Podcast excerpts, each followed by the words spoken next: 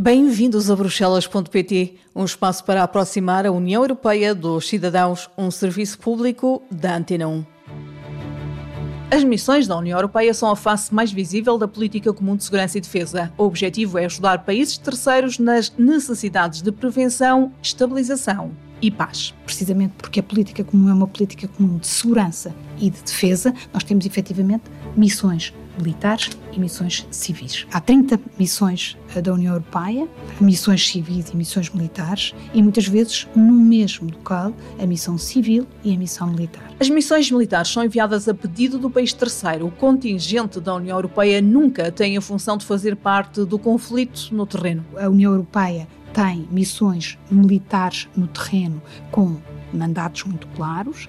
A União Europeia está presente porque o país terceiro lhe pediu Portanto, há um pedido formal, porque tem que haver uma legitimação e uma forma de presença, não é? E a legitimação é ou uma resposta a um pedido para o apoio e desenvolvimento e sustentação de uma força militar eh, no país terceiro, ou faz a pedido das Nações Unidas. As missões civis têm outros objetivos e seguem-se também por norma um pedido das autoridades de um país que não é da União Europeia. O reforço da lei, a capacidade de intervenção, controle de fronteiras, o desenvolvimento de um setor de segurança nos países terceiros, onde há estruturas muito frágeis, o desenvolvimento de uma cultura policial com um apoio ao desenvolvimento de um setor de segurança com uma cultura baseada nos direitos humanos. A ideia é manter a paz e para isso é preciso por vezes uma abordagem geral que ajuda a solucionar o conflito e a criar e manter condições de estabilidade para que as causas desse conflito não surjam de novo. A ideia é manter a paz e fazê-lo de forma integrada. Não basta intervir em conflitos. E por isso é que no desenvolvimento da estratégia, quer da estratégia global, quer no desenvolvimento da bússola estratégica, um dos pilares da afirmação da União Europeia é precisamente a abordagem integrada.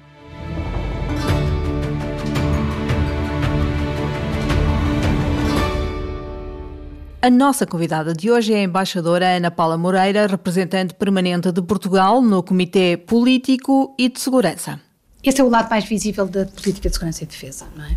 Quando uma missão que aparece como uma uma bandeira da União Europeia um, é, é, uma das formas mais evidentes de presença da União Europeia enquanto instrumento de segurança e de defesa. E nessa vertente, precisamente porque temos, porque a política comum é uma política comum de segurança e de defesa, nós temos efetivamente missões militares e missões civis. Da União Europeia. Da União Europeia. E estamos a falar de que tipo de missões? Há mais, há 30 missões eh, da União Europeia, uh, missões civis e missões militares, e muitas vezes no mesmo local a missão civil e a missão militar.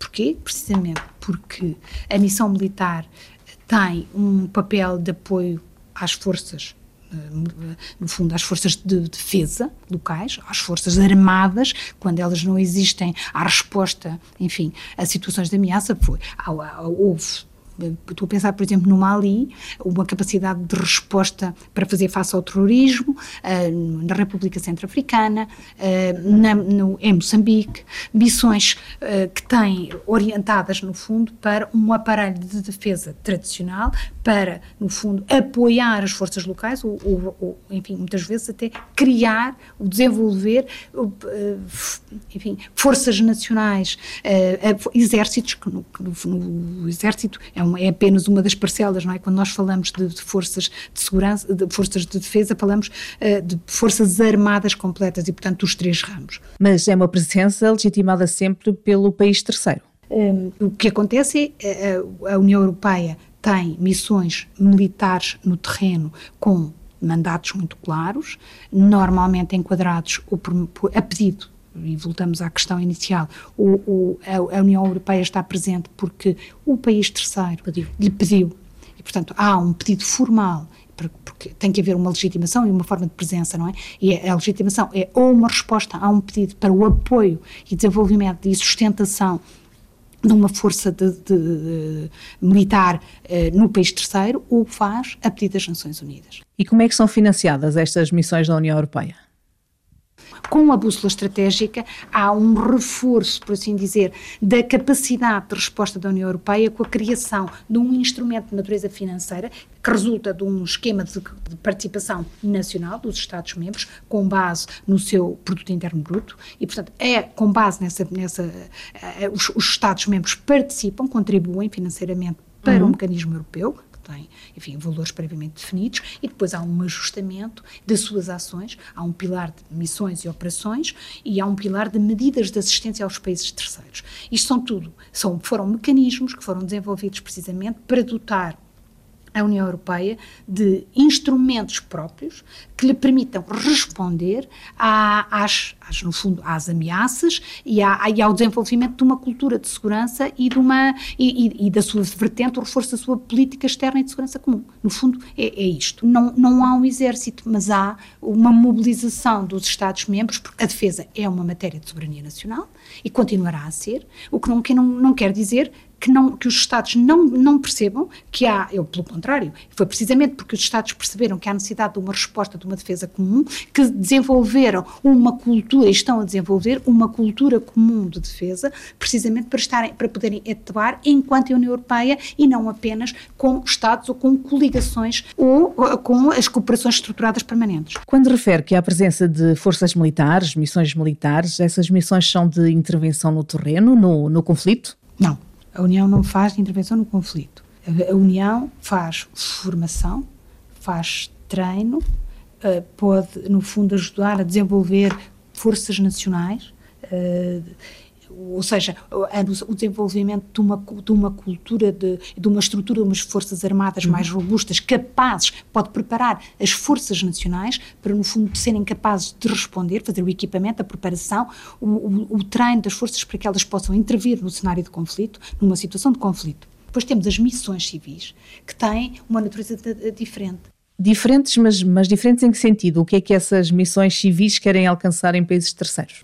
Estão, eh, enfim, mandatos eh, mais orientados para eh, o law enforcement, no fundo, o reforço da lei, a capacidade de uh, intervenção, controle de fronteiras, uh, matéria mais legislativa, a missão EULEX, por exemplo, mais temos, e aí temos missões com, com, com o, desenvolvimento de um setor de segurança nos países terceiros, onde há estruturas muito frágeis, o desenvolvimento de uma cultura policial, uhum. de forças de, às vezes de de gendarmerie, no fundo, das guardas nacionais republicanas, onde elas existem, eh, com um, apoio ao desenvolvimento de um setor de segurança com uma cultura baseada nos direitos humanos, o reconhecimento, uh, uh, enfim, de, de, um, de, um, conjunto de princípios e valores básicos que muitas vezes não são evidentes e que é necessário desenvolver essa, essa cultura a nível local para, o, no fundo, criar, para gerar uma relação de confiança com as autoridades, uh, desenvolver muitas vezes quadros legislativos, coisas tão simples uhum. como a, a, criação de uma estrutura legislativa para as forças policiais, uh, para a, articulação entre as forças de segurança e as, e as forças militares, no fundo um bocadinho o respeito às competências em matéria judicial, controle de fronteiras, gestão das alfândegas, portanto, são áreas muito diversificadas, dependem muito da natureza dos mandatos e das necessidades específicas de cada país. Tudo isto sempre em parceria com o país terceiro, por vontade das autoridades desse país e para essas questões em concreto? Eh, em alguns casos consegue-se ir um bocadinho mais além, porque o próprio, o próprio país terceiro percebe a vantagem da, da presença dessas missões de natureza civil e, e, é o próprio Estado que, ao perceber o potencial que tem de, de, de ter ali uma força que lhes dá esse tipo de, de apoio, que progressivamente vão, vão pedindo, vão solicitando um alargamento do mandato uh, para, para o desenvolvimento de estruturas integradas de, de, de, de uma resposta a que, no fundo, muitas vezes trata-se de constituição do próprio Estado. Portanto, no fundo, é quase que uma gestão, uh, o, o, no fundo, a formação uh, de, de, de, tarefas fundamentais de soberania uh, e ensinando, no fundo, as regras da separação de poderes e de um conjunto de princípios e valores que são essenciais e que são a matriz da ação externa da União Europeia, que, no fundo, traz, que está subjacente a essas próprias missões. Poder-se-ia dizer que o objetivo destas missões e da política comum de defesa e segurança é da política externa da União Europeia é manter a paz? Sim, sim. A ideia é manter a paz é, é, e fazê-lo de forma integrada, uh, ou seja, voltamos à, à, à, questão que há pouco uh, abordámos quando nos falamos uma intervenção em conflitos. Um, não basta intervir em conflitos, por isso é que no desenvolvimento da própria. Uh, da, da, no fundo da, da estratégia, quer da estratégia global, quer no desenvolvimento da bússola estratégica, um dos pilares da afirmação da União Europeia é precisamente a abordagem integrada.